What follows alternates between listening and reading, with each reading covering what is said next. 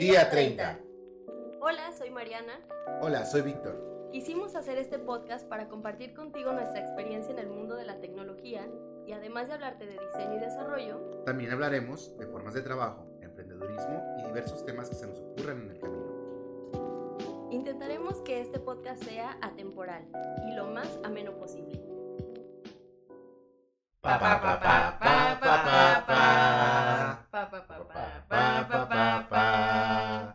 Regresamos. Tercera llamada. Hola Mariana, ¿cómo estás? ¿Qué hay, Víctor? Muy bien. ¿Qué pedo, Hoy cachorra? estamos probando. Hoy estamos probando la remotiza. La remotiza, así es. Pues, pues así es, es el primer día que, que nos toca experimentar cada quien en su casita. Por, primera vez estamos haciendo social distancing, ¿vale? Sí, para evitar especulaciones de que andamos covidiados o algo así, es porque nuestro invitado de hoy es foráneo. El foráneo, nos toca un foráneo. Es la primera, la primera entrevista de un foráneo. Así es. Así es, así es, así es. Y no Pues, cualquier foráneo. pues yo creo que no demos más preámbulo más que hacer los redobles de tambor porque... Y con ustedes, aquí tenemos desde... Nada más y nada menos. Desde la, desde la capital hidrocálida. Mamá, mamá, mamá, mamá, mamá, Mario Gómez. Mario Gómez. Mario Gómez. Mario Gómez. Desde la... Qué buena intro. Sí, pues Mario, bienvenido, bienvenido a nuestro, a nuestro primer episodio con perros. ¿Qué onda? ¿Qué onda? ¿Qué onda? ¿Qué onda? ¿Cómo Gracias andas? por invitarme. Eh, con mucho frío. Siempre, siempre que hablo con gente de Colima, eh, toco el tema de- de- del clima. ¿Se han dado cuenta? Me acabo de dar cuenta de eso. Sí. Eh, pues no, ¿a poco no extrañas el calorcito de Colima? Híjole, la verdad es que no te lo ando manejando. No. Pero, pero, pero estoy, estoy gustoso de estar aquí con ustedes. Qué bueno. Gracias por invitarme. No, por nada, un placer. Pues mira, aquí estoy viendo que, que estamos perdiendo a Mariana un poco. Apenas dirás, ya regresó. Ya. Ya regresó, ya hablamos del clima, Mariana, no te preocupes. No, estoy escuchando.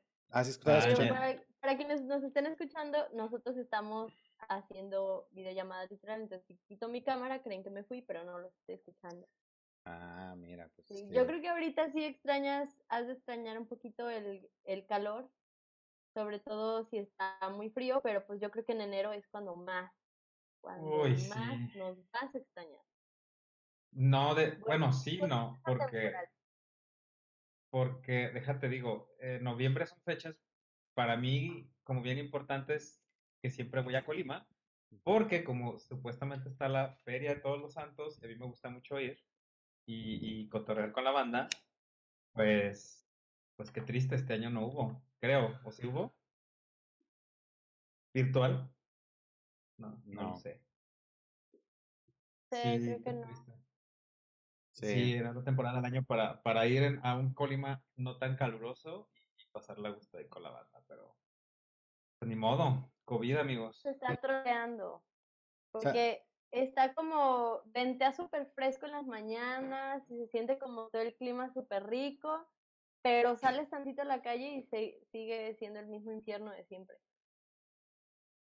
Dijo Colima, nunca cambies. Sí, pero ya, ya, se está, ya se está sintiendo, ya está sintiendo el fresquito, muy fresquito en la mañana, entonces, digo, yo sé que luego vienen acá los, los, los hidrocálidos y nos dicen ahí de, ay, no aguantan nada, y luego llegan aquí y andan llorando que no aguantan, estoy hablando con los perros, dame un segundo, ahorita esto, esto es parte de los gajes del oficio de tener dos perros, este, pero luego vienen a Colima y tampoco aguantan nada, o sea, también es lo mismo para ustedes como para nosotros, ustedes no aguantan el calor, nosotros no aguantamos tanto el frío.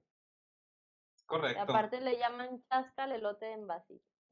Y no sé si elote en vasitos, si se esquite, Mariana. Ay, por favor. Ay, ¿Cómo es elote que- en vasito. Con el elote en vasito. miren, es- ahora esa norteña. discusión de las chascas, la discusión de las chascas la he tenido una infinidad de veces y el 80% con, con colimenses, entonces, ah, no lo sé, no, lo sé. este Pero- podcast no girará en torno a eso, Ajá. pero sí he comido elotes y tengo elotes que estaban en plato. Elote en plato. En el mundo de Mariana, en el Mara- Mariana Mundo, comen elote en plato. Pues muy bien. No en pues, vaso, en en- plato. en plato, así es. En plato. Pues, pues nada, pues qué chingón, qué chingón tenerte, tenerte aquí con nosotros, Mario.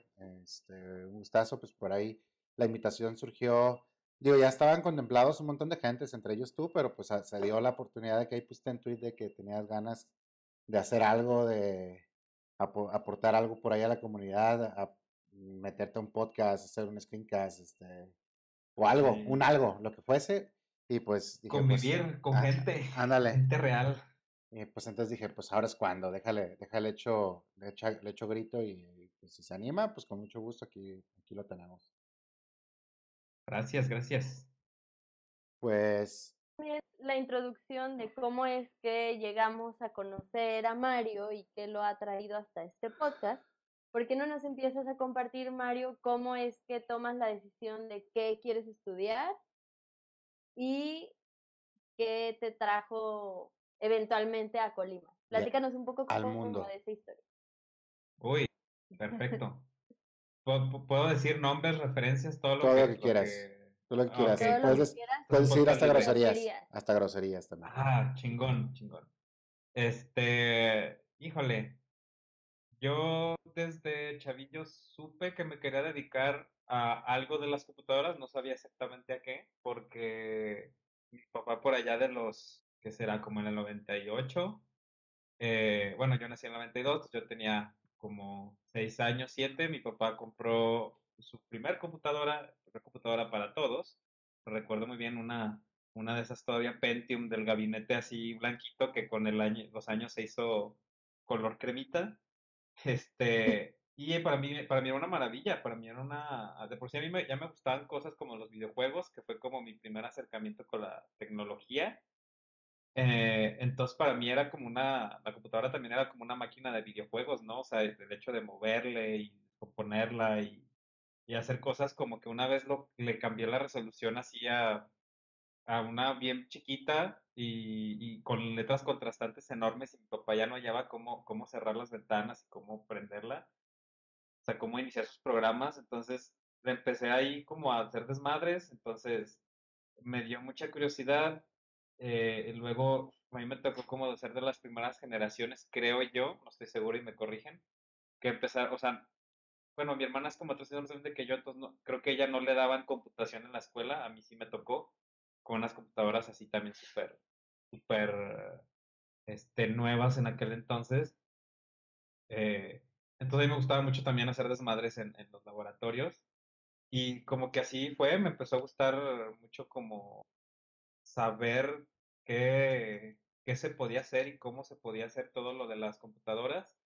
Y así fue, todavía entré a la prepa y había la carrera de informática, que era como una tipo carrera técnica, entonces decidí tomarla y tuve ahí como mi, mi primer am, acercamiento como un nivel ya más académico con las computadoras, no solo como, ah, miren, pues esto es Word, esto es Excel y, y Este es para solitario. esto se, ajá, esto es el buscaminas, ¿no? El- Entonces, Buscaminas. Sí, eh, y aparte mi maestra de aquel entonces, eh, este, tenía como ciertas bases como de, como de, tanto como de, mantenimiento de hardware en sí, como de electrónica lógica, así como circuitos eléctricos como los primeras bases, entonces sí nos dio como una intro, a mí me gustó un chorro. Yo, yo ahí descubrí pues, que existía la programación también. Entonces decido estudiar eh, algo relacionado, no sabía, estuve así como en varias universidades intentando y varias carreras y al final la que me des- decidí fue Ingeniería en Sistemas Computacionales y la estudié en la Universidad Autónoma de Aguascalientes por allá de hace 10 años. Estaba hablando con un colega, compa, este también ahí, eh, tuvo un tiempo ahí con nosotros en, en Magma. eh, que también estudió ahí conmigo, digo, güey, hace 10 años que entramos a, a la carrera y ya. No mándale manches, saludos, fue ma- mándale saludos a ese quien sea. al, le- le- sí, hay unos grandes saludos al buen Omar Bueno, al Omar García, a.k.a. Omar Bueno. Este, entonces, eh, estudiamos la, la carrera ahí cuatro años y medio. Él, su hermano, o sea, el hermano de Omar, es no sé cuántos años más grande que nosotros, muchas generaciones anteriores, y él estudió, resultó que estudió en la carrera en la Universidad Autónoma de Aguascalientes con Edwin. El fabuloso Edwin, saludos a Edwin, allá en las tierras Tenemos colimotas. que traer. Sí, estoy, estoy esperando ese episodio con ansias. Este, um, ¿qué más? Ah, pues su hermano estudió con Edwin, entonces eh, nos, nos introdujo a través de su carnal y luego de Edwin a una empresa que, que sonaba todo súper cool eh, para nosotros allá en la universidad que se llamaba Crowd Interactive. Entonces, de hecho, una vez, de hecho, ahí fue la primera vez que conocí a Vic, pero quizás él no se acuerde. Una vez él y unos cuantos más, no me acuerdo quiénes vinieron, pero entre ellos obviamente estaba Edwin, estaba Vic, Estaba y había varios más. Estaba Gusano, Larín, o sea, no. el H. Larín, sí. De, de hecho, también la hermana de Larín estuvo conmigo. Eh. O sea, Omar Bueno, la hermana de Loli. Saludos a Loli, si es que Sí. llega a escuchar este, este podcast. Saludos al buen Larín también. Eh, Pues también, también fue Herman. carrera. También fue Herman esa vez. Ah, del, del, del no, no me acuerdo. Fíjate que del, del no me acordé. Eh, no me acuerdo así, me acuerdo que llegaron con unas playeras muy cool de, como de equipo de fútbol americano, estaban bien curiosas. Entonces, cuando nosotros estábamos todos mequillos allí en la carrera, fue como, ah, wow, fueron a un core trip. Y pues hacer propaganda, ¿no? Creo que fue, lleg- llegó a hacer propaganda. Y a mí, como que me llamó mucho la atención, como la parte no tan formal de un profesionista, ¿no? Para, para mí todos ellos ya pro- profesionistas y demás, llegaron todos como, ¿qué onda, güey? Somos acá bien cuates y te damos pizza mientras programamos, güey, y, y, y no tienes que sufrir ¿Las con la programación. Ya sé, no, de- para empezar ahí, nada más porque yo creo que no dejaron meter alcohol, pero yo creo que se hubiera terminado, al menos, yo creo que entre ellos sí terminó en una buen peda, Víctor de seguro lo va a confirmar, seguramente estando aquí todos en Aguascalientes, era una muy buena peda. Sí, estuvo buena, estuvo buena. Fuimos a un bar, a- un bar ale- Pero- al bar alemán aquel. No me acuerdo cómo se llamaba, pero sí, estuvo muy bueno. Mm, Pero perdón por interrumpir, digo, no más que me, No, no, no. me trajiste buenos recuerdos. Sí, estoy conociéndolo seguramente se echaron una buena. Y, y ya fue así como, ah, yo quiero estar ahí cuando termine la carrera. Entonces ya me faltaban como unos, no sé, cuatro, tres semestres tal vez. Y, y ya fue como el primer contacto. Ya cuando salimos de la universidad, el, el primerito que no dudó en irse fue, Omar. Se fue eh, bien, bien cagado porque pues estuvo, estuvo como muy de que me quiero ir a, a Crowd. Entró y solo pudo aguantar Colima, o sea, porque la verdad fue Colima, solo lo aguantó tres meses y, se regresó, ¿no? Acá, acá a Aguascalientes. Este, y terminamos trabajando acá un rato, un rato juntos. Yo para ese entonces estuve trabajando también así haciendo mis prácticas este, en Softec, eh, y después terminé en una empresa de cómputo aquí local.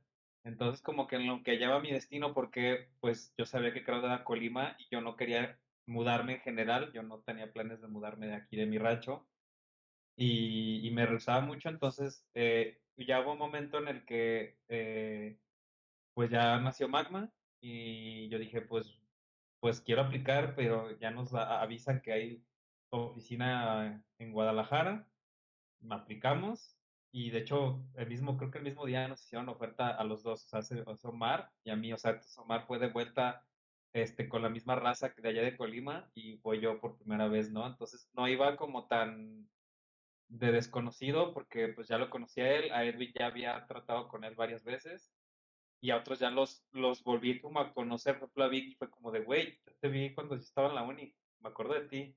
Y con Gusano también fue como, güey, tú fuiste a este, este evento, ¿verdad? No, pues que sí. Y la demás historia ya se la saben. Este, pues duramos ahí desde que 2016 que nos conocemos. Sí, Más ya o menos. ya es un buen. Y Sí, pues. O sea, yo ya estabas tú, sí, nomás que como yo era del team remoto, o sea, yo, yo siempre fui, aunque estaba yo en Guadalajara al inicio, yo era como, pues, de los remotos, ¿no? Porque en la oficina de Guadalajara éramos bien poquitos.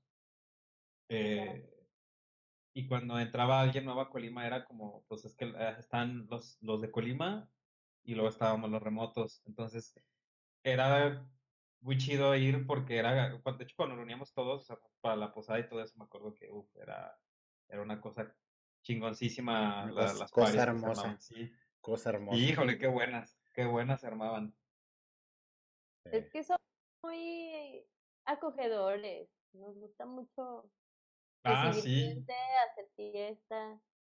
Somos De- cálidos, ¿sabes? no hidrocálidos, pero somos Cálidos. colicálidos. Eh. Sol, sol cálidos.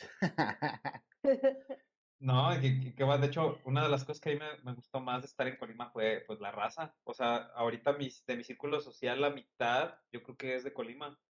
Para una persona que nunca ha vivido ahí, o sea, sí, sí, sí dice algo, ¿no? O sea, es fácil hacer amistad con gente de, de Colima. Y en Guadalajara, que fue donde viví un año, pues hice amistad con gente de Colima también. O sea, de Guadalajara no, no hice tantas amistades porque la gente, no sé, a lo mejor tiene otro mindset. Eh, a lo mejor es tan grande que, como que se presta un poco menos, pero en Colima sí, sí, pues ahorita digamos que es como mi segunda casa, ¿no? Si- ni, ni podría decir eso de, de Guadalajara, pues que ahí viví un año.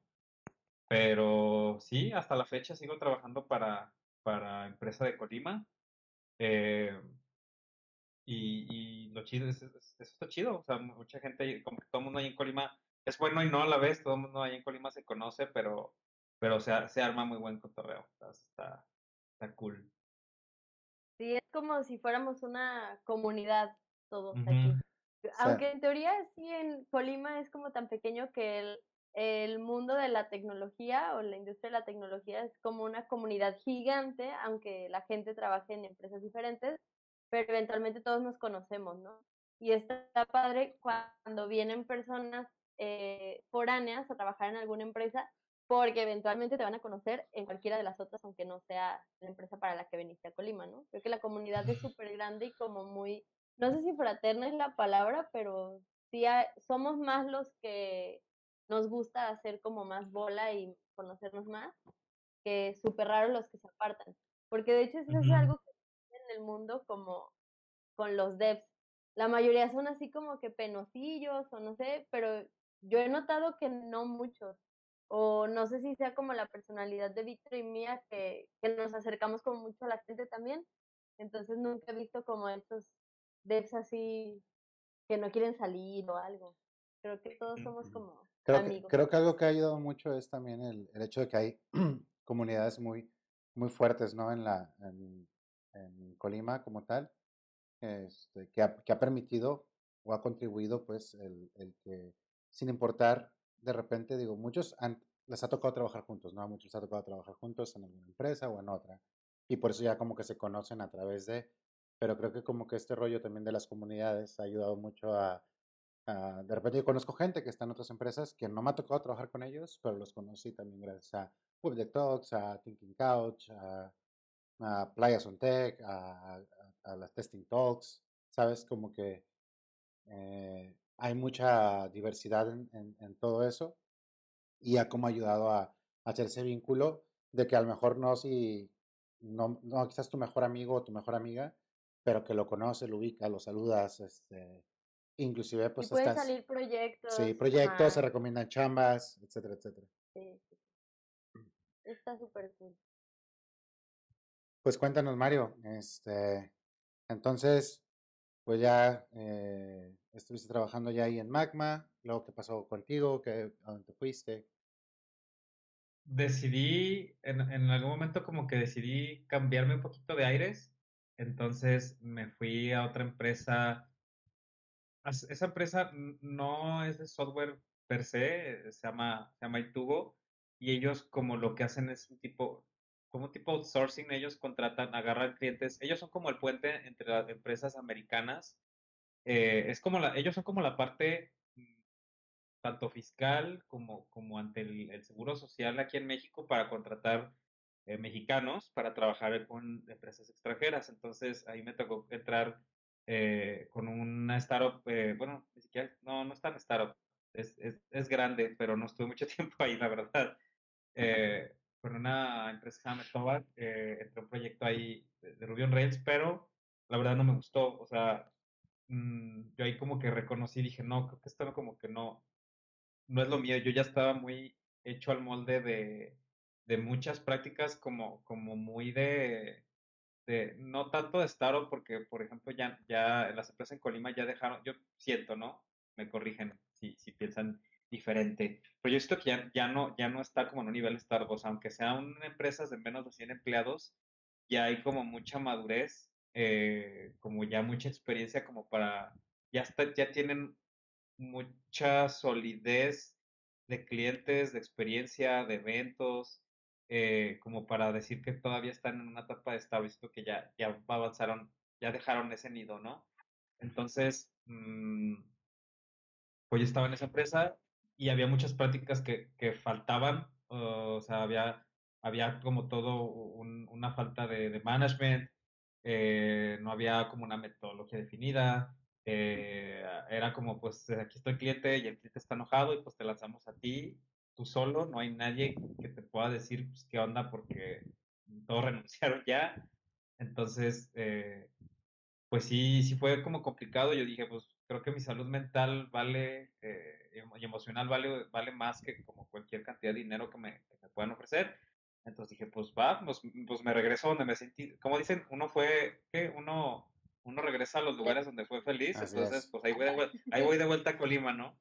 Curiosamente, la, la, razón básicamente por la que muchos dirán, bueno, este güey tiene trabajando para, para empresas de Colima eh, desde el 2016, porque chingados no se va a vivir a Colima por el calor, o sea, el calor es básicamente la, la razón principal. Yo, la neta, soy bien marica para el calor, no me gusta, prefiero mucho el frío, aunque ahorita, que está haciendo frío aquí en Aguascalientes, estoy así como, como extasiado porque me gusta, aunque me, se me estén partiendo las manos y, y los labios.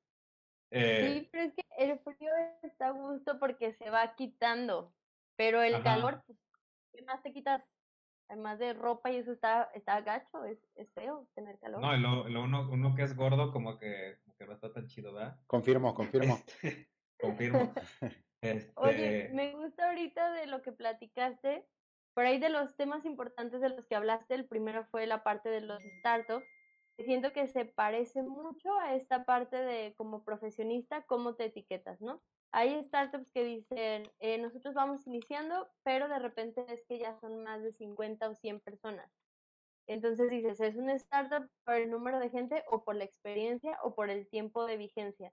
Y como profesionista también, no sé si te ha pasado que te dicen, o en su momento dijiste, bueno, ya sería senior o sigo siendo como este algún dev un poquito como de cargo más abajo o ya debería de ser como un lead senior. No sé si te pasa eso. ¿Existe Sí. lead senior? Bueno, es pero que, ese tema me gustó, o sea, ¿cómo clasificas tú una startup de una empresa grande? ajá. Ah, por ejemplo, es, que no, aquí, hay un como un, dilema porque no sé por qué hay gente que sigue poniendo de ejemplo de startups, por ejemplo, Uber, ¿no? Uber ya es un gigante, o sea, imagínate para, para estar en todo el mundo, básicamente, Uber ya no es un startup, o sea, Uber ya tiene, a lo mejor inició como un startup, ¿por qué? Porque tenía un producto, una idea de un producto, un servicio que, que era innovador, que nadie más lo tenía, y, y te aseguro que el primer equipo de Uber no, no eran, eran 50, 60 personas, eran dos, tres cabrones en, en una, en una casa. Es bien clásico, ¿no? Al menos en México es súper clásico como, como el, la, casa hecha, eh, la casa hecha oficina, eso es como súper clásico. Y yo creo que casi todas las, las empresas en Colima empezaron así, ¿no? Es al menos lo que yo he visto. Sí, Entonces, de hecho hay ya- un cuate de Colima que participó en Uber. Sí, o sea, y, y en Colima he visto así como lo mismo, ¿no? Es como, eh, rentamos esta casita porque pues, es más barato y nomás ahí medio la funcionamos, ¿no? Y porque somos fulano, perengano, sutano y, y yo, ¿no?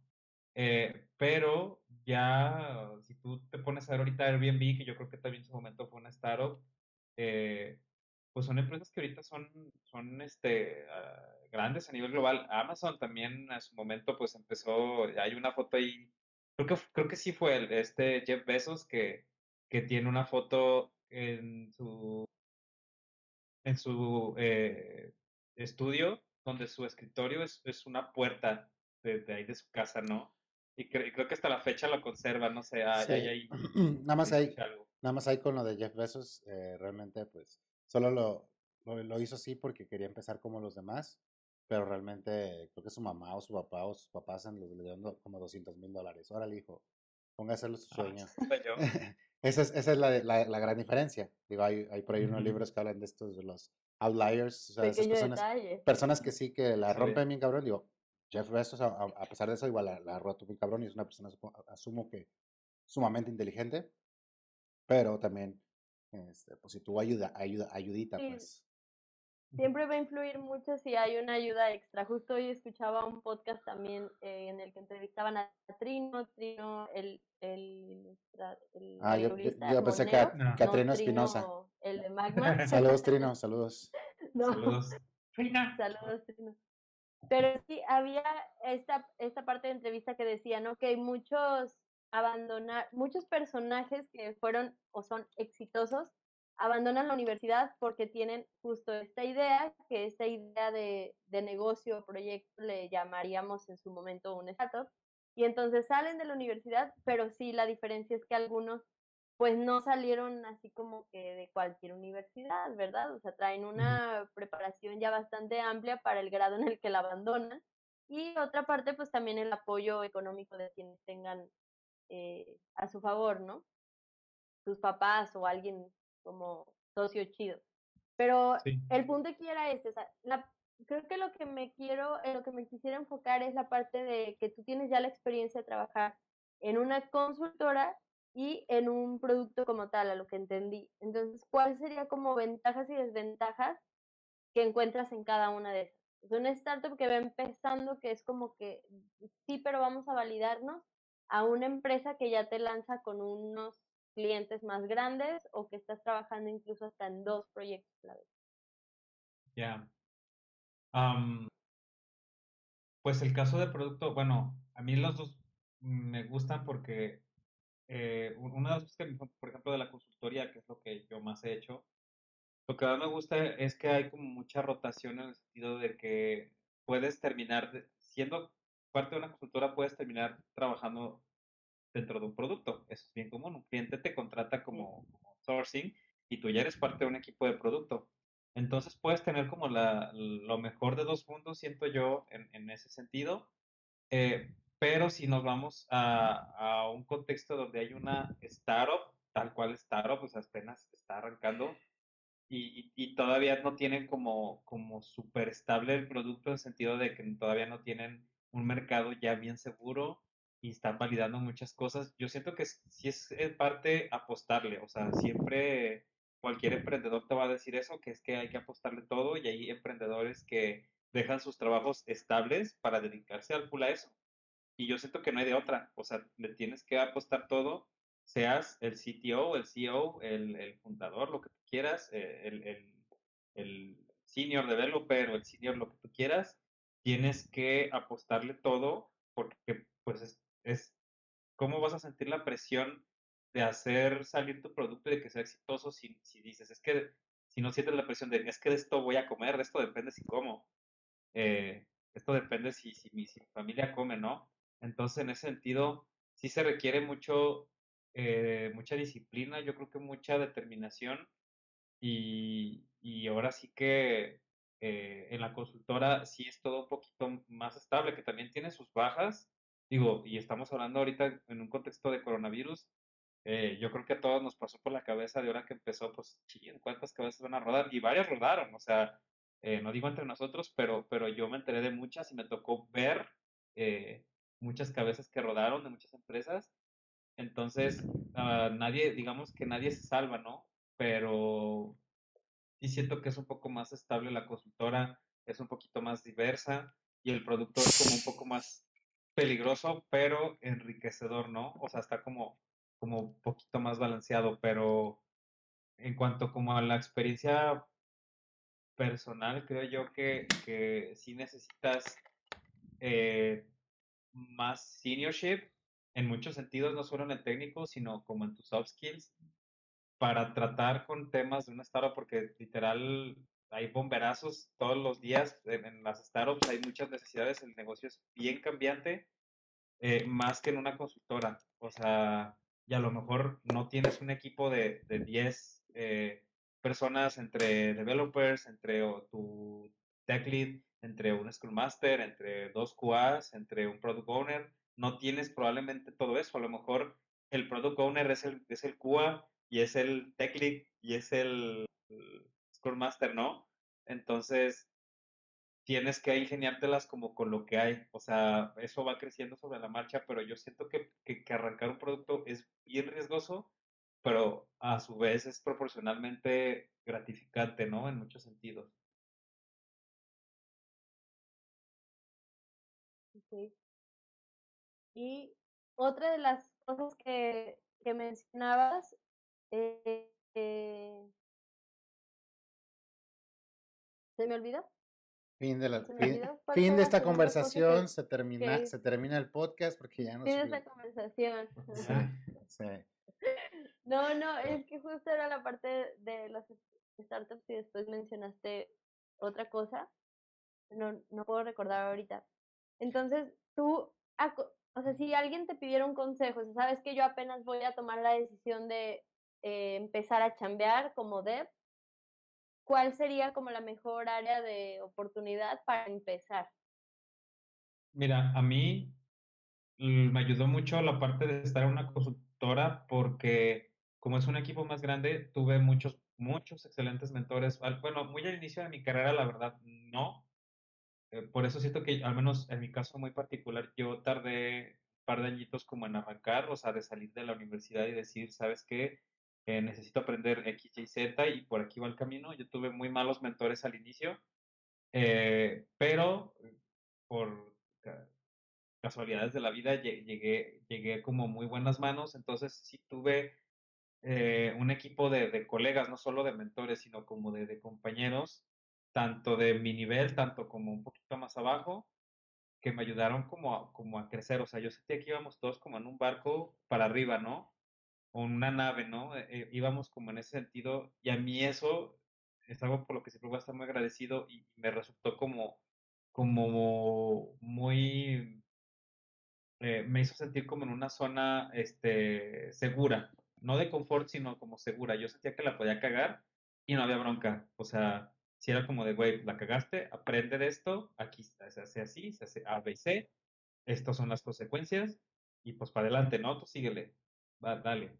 Y en un producto, no digo que no puedas encontrar eso, pero sí es más riesgoso. O sea, en un producto que apenas está arrancando, a lo mejor tú eres el responsable de, de, de que si un, un, pago en tu plataforma no se registró o que si la información te la robaron, pues imagínate, ¿no? O sea, tienes que estar como bien seguro de tus responsabilidades y a lo mejor en ese sentido, si tú eres el, el todólogo, el One Man Army Developer, pues tienes la responsabilidad, no, no hay un equipo que te respalde, entonces, eh, pero igual supongamos que te arriesgas como a un producto que es, que es muy nuevo y que tú sabes que tienes mucha responsabilidad siendo junior, siendo alguien nuevo en el área y lo sacas, si, si, si te animas y lo sacas, pues imagínate, es el 10x gratificante, ¿no? Y 10x riesgoso también.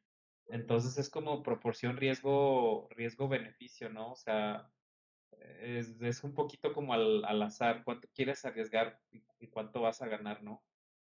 Sí, ya estaba recordando que te iba a preguntar hace rato sobre el tema 2 de lo que mencionaste, que es el salario emocional. Y va un poco pegado con esto que estás diciendo sobre la responsabilidad. Yo recuerdo que en algún punto le comentaba a Víctor antes de empezar este podcast que quería hacer un curso y el curso tenía X valor, ¿no? Eh, vamos a ponerle 100 pesos, ¿no? Yo decía, esto va a valer 100 porque está enorme, es un monstruo de curso. Y Víctor me decía, ¿por qué mejor no lo separas y haces, eh, procuras una venta de 100 personas, pero a 10 pesos, ¿no? O sea, como proporcionar esta parte de los ingresos. Y recuerdo que en esa plática también tocamos el tema que decía Víctor, eh, que la responsabilidad de lo que uno va a cobrar, eh, por ejemplo, en mi caso como, como diseñadora, no hablábamos de eso, iba relacionado con no nada más lo que el cliente podía pagar, sino con lo que también se iba a defender en el momento en que algo saliera mal. Entonces, eh, pues vas, vas midiendo tú el sentido de responsabilidad, o sea, lo que yo estoy ofreciendo como servicio, lleva de mi parte una responsabilidad que debo cumplir para vida de que valga eh, mi trabajo en lo que yo estoy cobrando, ¿no? Y en el caso de los profesionistas, creo que cuando salimos de la carrera, y lo menciono porque me tocó entrevistar a un, par de chicos en una plática que di en la Facultad de Diseño hace como un año, eh, todos querían salir ganando 50 mil pesos, 100 mil pesos, 80 mil, ¿sabes? Pero en el momento en que les preguntabas qué traen detrás, cuál es su currículum, cuál es su portafolio, pues nadie trae nada. O sea, es como, ah, no, ¿cómo? O sea, ¿tengo que yo mostrarme antes o cómo está el asunto? Y ahí creo que está un poquito perdida esta parte de lo que yo quiero cobrar por lo que hago, porque ya me voy a titular, a lo que realmente es la vida real, ¿no? Y voy al punto de, ¿tú cómo consideras eh, que influye el salario emocional en el momento de que alguien va a tomar la decisión de en qué lugar trabajar? Sobre todo si es tu primer empleo o si vas a superar el puesto que ya tenías. Ya. Bueno, pues ahí, híjole, es que muchas veces, y digo, a mí me pasó, por eso me, llegó al Cora ese tema. A veces uno se deja eh, llevar un tanto por la parte económica, pero no te pones a pensar que, pues literal, nada, nada es gratis en esta vida. O sea, tiene uno siempre que pensar un poquito adelante y decir, bueno, este sueldo está súper chingón, pero me van a hacer desquitarlo. ¿Cómo me van a hacer desquitarlo? ¿No? O sea, y digo, no, no digo que todo, que, que sea, o sea, no digo que sea ley que salario chingón sea igual a pues me van a negrear y no voy a dormir porque voy a estar trabajando, ¿no? Tampoco, o sea, eso tampoco no es, no es una ley, pero eh, sí tienes más responsabilidades y hay que ver también como con las que está uno dispuesto a cargar y muchas veces no, no estamos eh, a tanto. Yo en mi caso, mm, sí, sí me pasó una vez, dije, este salario está súper chingón. Entré y desde el primer día, casi que desde que me entregaron la compu y empecé a hablar con el cliente, dije, oh, oh o sea, ahora entiendo por qué el salario, ¿no? Ajá, dije, ahora entiendo por qué el salario. Tanto así que yo dije, a los tres meses, dije, ¿sabes qué? Ya me voy porque eh, lo, los, sí, o sea, los N, N, N pesos que me están dando no me van a pagar un hígado nuevo, o sea, de plano no me van a regresar el tiempo que perdí con mi mamá, con mi papá, con mi esposa, el, Nochebuena que estuve trabajando hasta las 11.50 de la noche, eh, los días que no pasé con la familia, con los amigos, o sea, nada me lo va a regresar. Pero sí, en un, en un caso como, como más, digamos, saludable, en una empresa más decente, en un workplace más eh, justo y, amigable y saludable, pues sí, es justo, creo yo, o es esperable que te den ciertas responsabilidades. por ejemplo, simplemente porque es meritocracia, ¿no? Bueno, yo, yo soy mucho de que creo la meritocracia, o sea, yo me ofendo tal vez si veo que alguien que, que está rascándose las pelotas está ganando un sueldazo y a lo mejor yo veo, no digo yo, si a lo mejor otro compañero que yo veo que está partiendo todos los días quedándose eh, muy noche, que tampoco hay que romantizarlo, pero que le está echando todas las ganas porque quiere un mejor salario, una mejor posición y tiene las habilidades, no, no lo está ganando, ¿no? O sea, sí, yo creo mucho en la meritocracia, y, y, pero también hay que saber hasta dónde estás dispuesto. Por ejemplo, eh, yo no estaba dispuesto a trabajar hasta, no sé, días festivos como Navidad, Nochebuena, y, y lo hice hasta las 11 de la noche. Dije, esto no es para mí. Hay gente que es workaholic, que está viendo commits a las 2, 3 de la mañana y dices, ok, está chido por él. Y, y si en la posición lo necesita que alguien esté como en, o sea, en un, en un on-call, que es estar básicamente 24/7 al pendiente que nada se caiga, y esa persona lo quiere hacer, pues dale, ¿no? Yo no. Yo no estoy dispuesto, aunque no me den ese sueldo, a...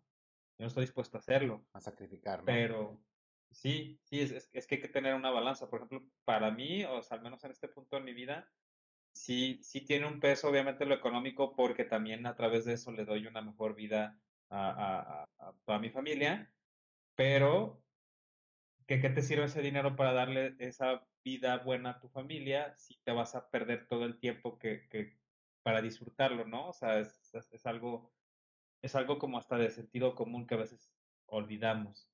Entonces, sí, como, como esta frase ahí, o este dicho muy, muy metido en la cultura pop con, con las pelis y los cómics de Spider-Man, que con un gran, un gran poder conlleva una gran responsabilidad, y pues la verdad sí es cierto. Eh, también hay que estar como bien al tiro de las necesidades de, la empresa y también entra mucho ahí en juego otro tema que es pues de los salarios justos, ¿no? Entonces sí hay que meter toda una balanza. Lamentablemente no hay nada estandarizado y creo que nunca se va a poder estandarizar, pero más, más bien es como preguntarte, ¿tú qué quieres hacer y cuánto estás dispuesto a sacrificar, ¿no? O, o, o si tus habilidades, tu expertise en ese momento. Por ejemplo, a mí lo de liderar equipos apenas es algo que estoy explorando desde hace un par de años. Eh, y yo sé que, que eh, si no lo hago, a lo mejor no voy a recibir un salario más alto, pero ahí está la pregunta para mí.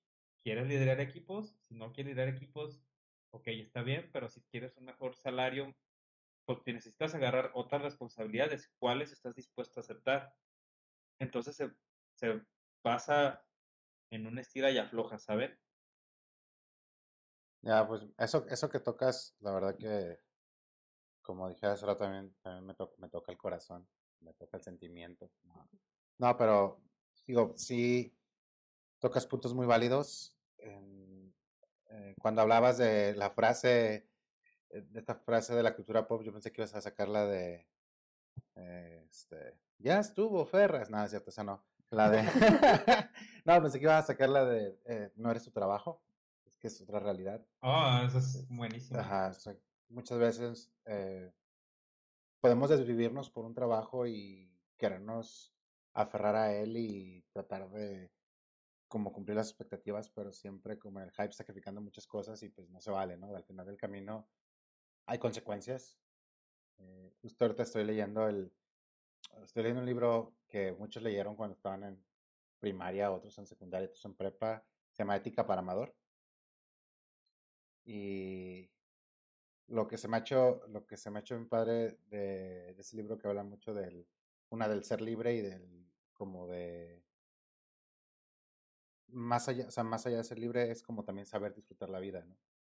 Hasta qué, hasta qué punto tú sabes disfrutarla, pero no en el sentido de, pues, soy libre y puedo hacer lo que quiera y hago mis desmanes y mis destrozos por aquí y por allá, no, sino en el sentido que le des como ese, ese, gustito a las cosas, que le encuentres como lo bonito y, y volviendo un poquito también al tema del, del que mencionabas, ¿no? De esas personas que les gusta, pues, que hasta, hasta tarde, pues yo, algo que me ha pasado también en, en el trabajo, de repente he tenido como conversaciones con algunos, algunos developers donde alguien mencionaba, ¿no? Es que pues me estoy quedando hasta bien tarde y ya no me quiero quedar hasta esa hora y como queriendo demostrar que he trabajado mucho. Y yo lo que le decía, pues que la verdad a mí no me importa que te quedes hasta las 9 de la noche. Y no es que no me importe porque no me importa que se quede hasta las 9 de la noche. Claro que me importa que se quede hasta las 9, pero a lo que yo iba es como, no me importa que te quedes a las, a las 9. O sea, yo, si te vas a las 6 en punto, no pasa nada. Aunque te digan eh, Pedro Picapiedra, ya va, ya va Dabadú, sin, sin pedos. Siempre y cuando te sepas organizar y trabajes, o sea, te enfoques en lo que tienes que hacer, no necesitas quedarte estas hora- horas extras, ¿no? De lo que hablabas de no, no romantizar también es otra parte. Eh, y como dices, encontrar esa, esa balanza, ese punto de equilibrio, quizás no medio, que quizás algunos días la balanza se nos irá para un lado, pero otros días para el otro lado. Y está bien, digo, pero, pero al menos es como balanceado y no es siempre estar como en esas deshoras o con esa presión o con ese estrés que al final tiene repercusiones con, con tu salud y con tu familia incluso. O sea, ¿cuántas personas, yéndonos a, a un, a un rollo más curioso, nos han separado por culpa de estas Sí. situaciones? ¿Cuántas parejas y familias han roto por porque alguien es workaholic y no sabe balancear su vida y, y le da de por sí le damos la mitad de nuestro día al trabajo? O sea, a veces, o sea, realmente terminas conviviendo casi más tiempo con tus compañeros de trabajo que con tu propia familia. Porque la otra parte que tienes del Sí. día estás dormido, ¿sabes? De Entonces, hecho, algo que yo noté mucho cuando estuvimos en la misma empresa, que nos gustaba mucho quedarnos los viernes a echar chela. Yo en ese momento pues estaba soltera, vivía con mis papás, entonces pues mi vida era estar en la oficina y pasarla chido y ahí tenía mis amigos, ahí aprendía, ahí trabajaba y ahí cotorreaba, ¿no? Y para mí en ese momento estaba muy cool y estaba súper activa la parte del salario emocional. Yo decía, aquí está súper bien, o está todo, está chido. Pero ahorita, o sea, después de varios años, que ya estoy casada, ya veo las cosas súper diferentes, ya es como, no, o sea, también necesito tiempo yo de mi familia, de convivir con mi esposo, de que si queremos salir, de que si otras cosas, y entonces empiezas como a nivelar esa parte.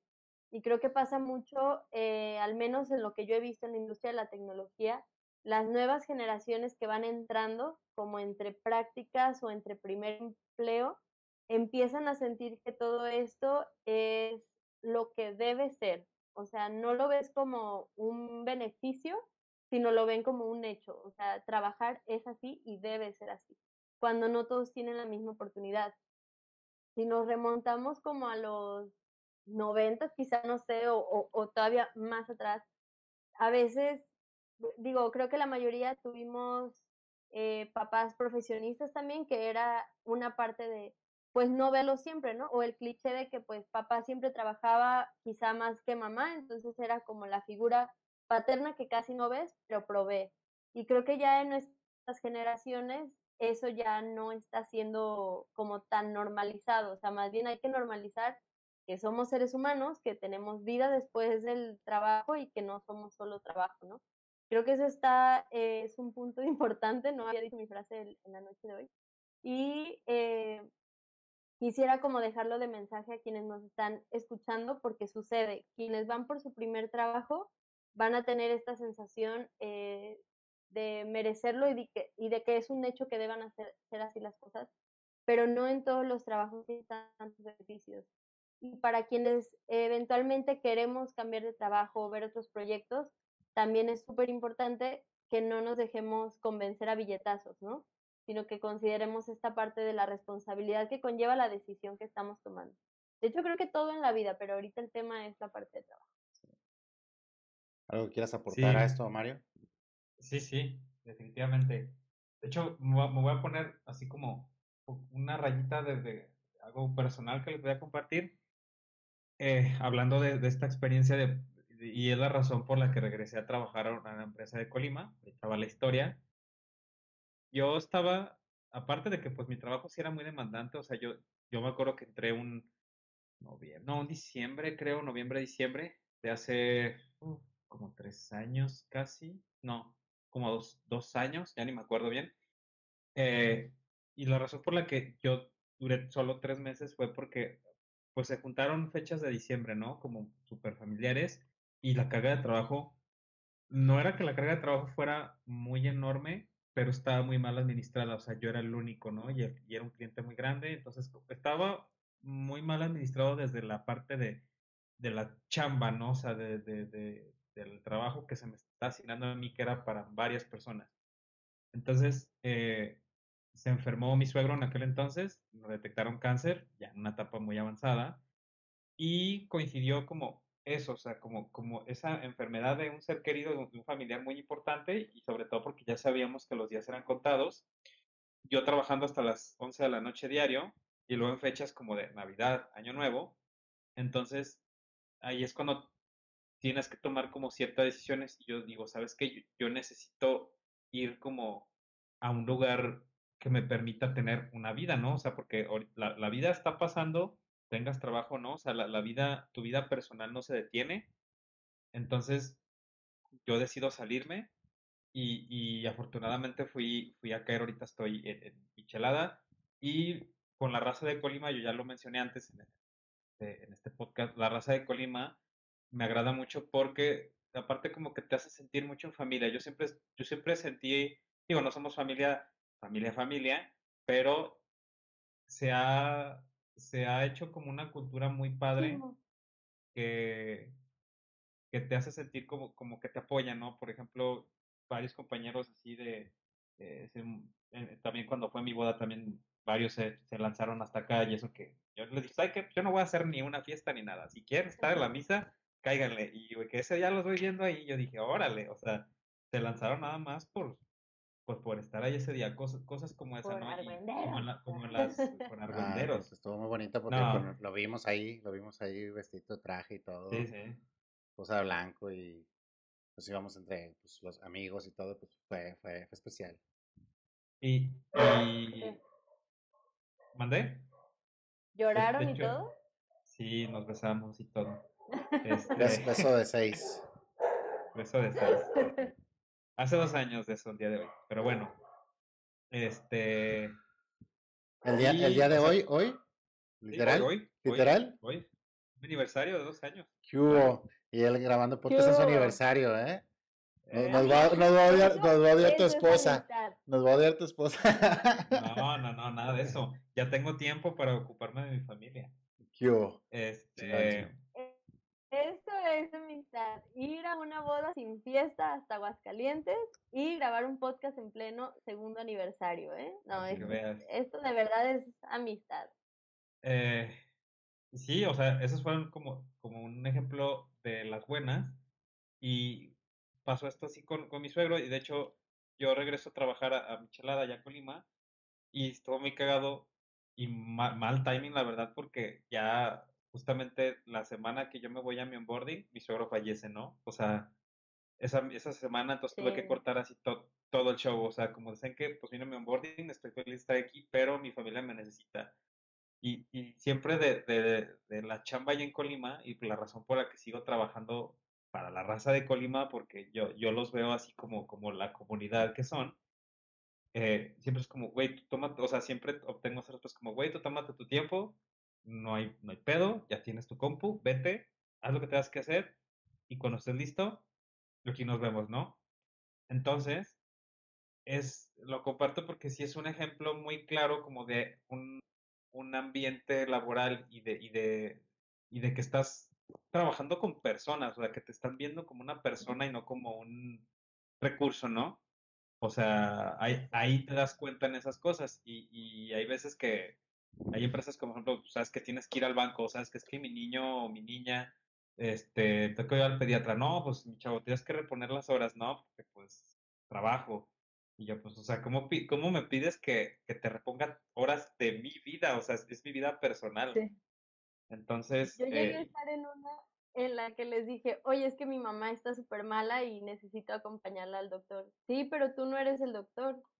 Y yo, dude. Obviamente, de todos modos, me fui porque dije, ok, como sea, igual me voy a ir.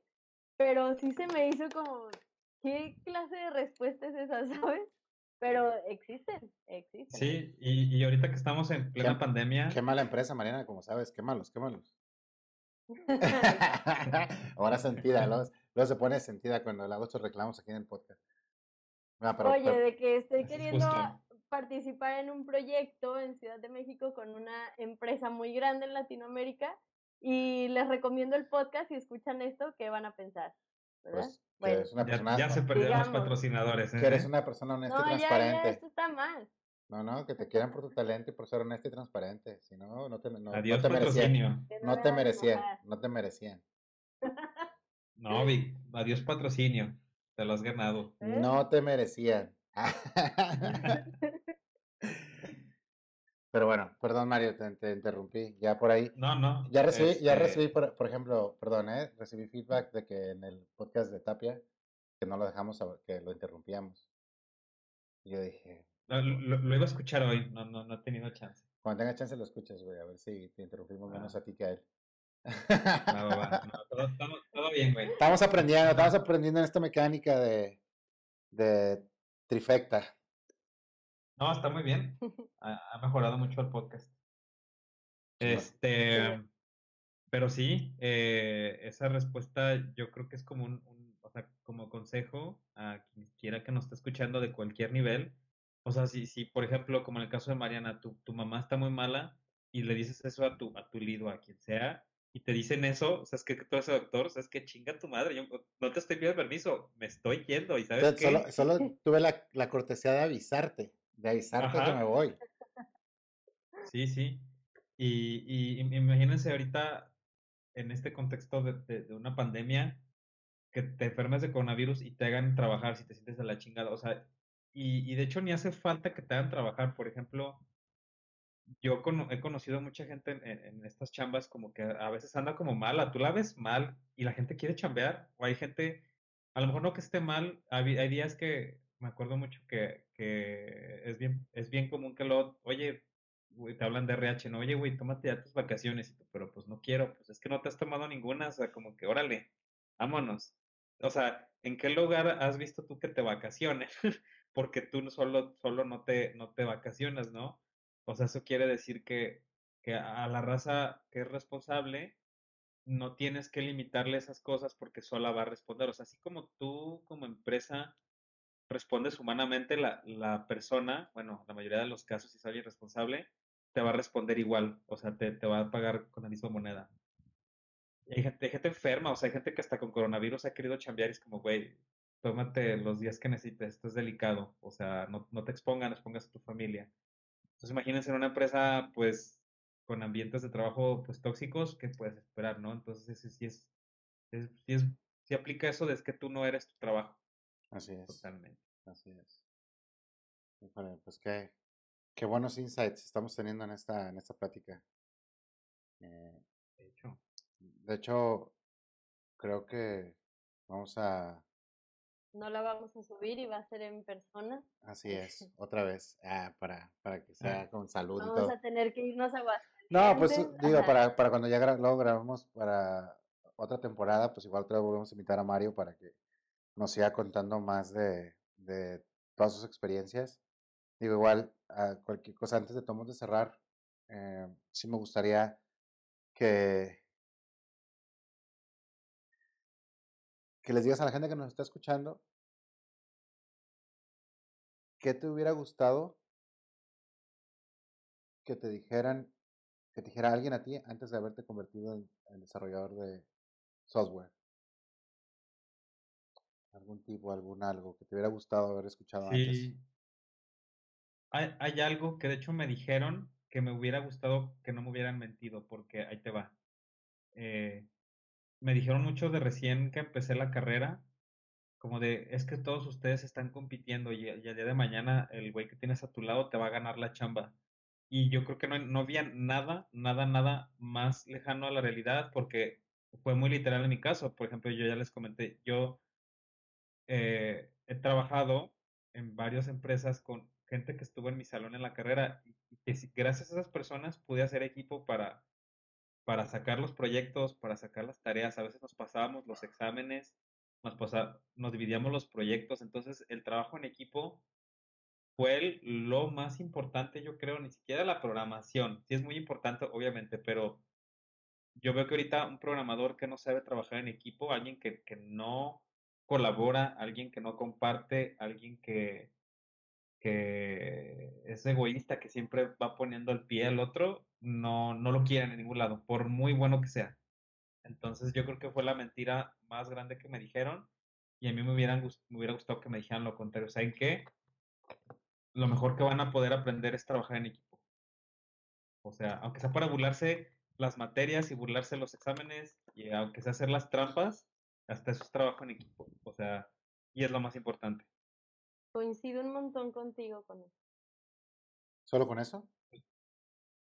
Es que en especial eso, o sea, normalmente en la, universidad siempre te dicen que el de al lado es tu competencia, a mí también me lo dijeron, y hasta que entré en empresas de tecnología, encontré el sentido de hacer comunidad, porque luego me pasaba que habían como muchos grupitos en la universidad y no me sentía tan identificada con uno o con otro, ¿sabes? O sea, les podía hablar a tres, cuatro grupitos diferentes y al mismo tiempo no era tan cómodo porque no, pues nosotros pensamos ese proyecto primero o no, es que nosotros somos los industriales y tú eres el gráfico, o sea, era como esa competitividad que te hacen, pero con un mensaje erróneo porque te hacen sentir justo eso, como la competencia.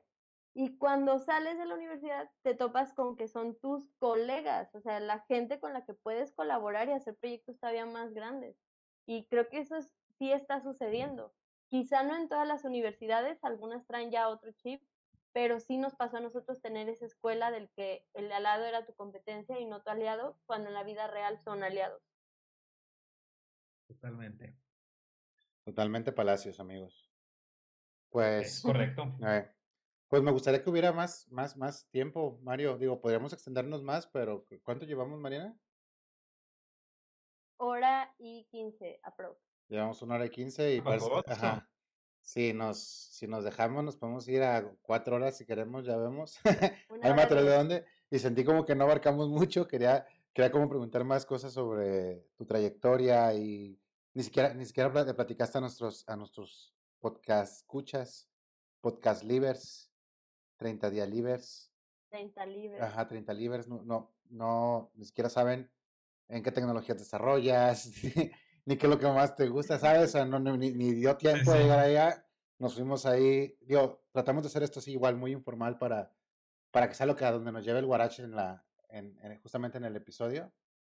Eh, pero pues no sé, digo, si, si gustas, eh, podríamos hacer un, otro episodio más adelante y continuar en, en más cosas sobre ti y abordamos también otro tema que podamos discutir entre los tres, estaría súper chingón. Digo, yo, ahorita todavía, yo todavía tengo tiempo, digo, si quieren nos extendemos por un ratito más, pero como ustedes digan. Pues yo lo pienso que luego la gente se pierde un Mario. No, yo, yo, yo que escucho muchos podcasts, para mí la hora, el tiempo perfecto de un podcast es como de una hora. Eh, Entonces yo creo que, que para que la gente digiera todo esto, vámonos. va. Y, y espero que la próxima vez que nos, que nos juntemos no sea en Discord, sea en, En vivo. este, Eh. vivo, sí. Ojalá ya en Sí, España espero. me visiten. Sí. En exclusiva. Este, no, pero, pero, pero sí tienes, tienes, tienes razón. Estaría, estaría súper bien poderlo, poderlo hacer en vivo y, y si no lo tomamos por aquí, ya las plataformas vemos que nos vamos adaptando. Es la primera vez, digo, que, que estamos grabando. Eh, Para los que nos están escuchando y quieran saber qué hicimos para grabar a distancia, estamos usando Discord más OBS, que son las OBS es una de las plataformas que usan mucho los streamers en Twitch, Facebook y en otras plataformas.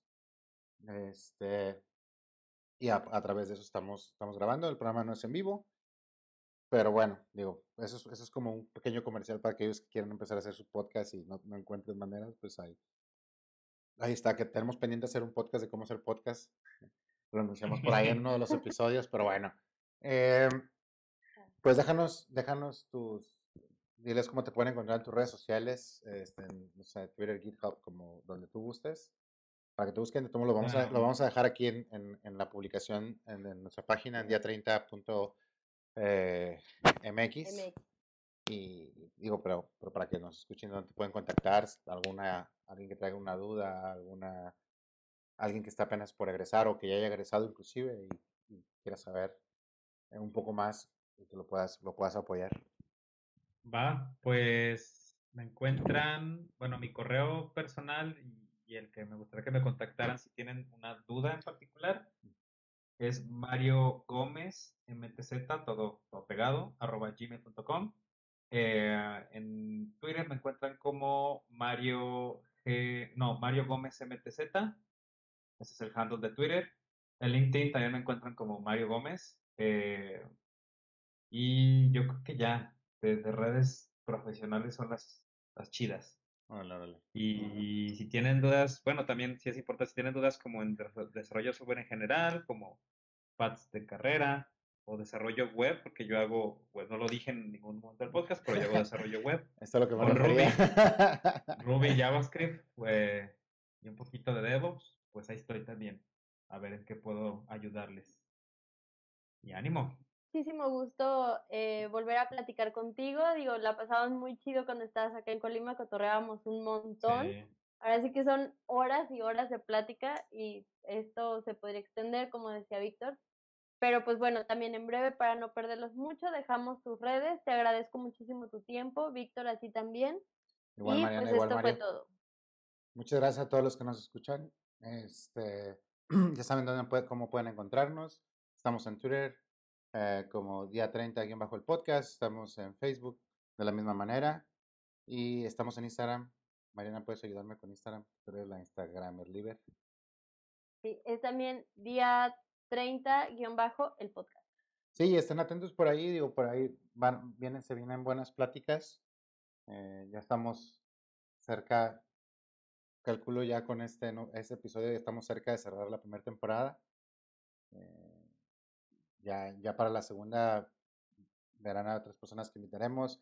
Espero que hayan llegado hasta este punto del episodio, que les haya gustado mucho, mándenos todo su feedback y recuerden que, que, no, eres, no, no eres tu trabajo. Siempre recuerden eso, no eres, no eres tu trabajo y, y, y pues hay que darle siempre para adelante y buscar ese equilibrio. Pues muchas gracias. Así es. Vientos, Pues gracias.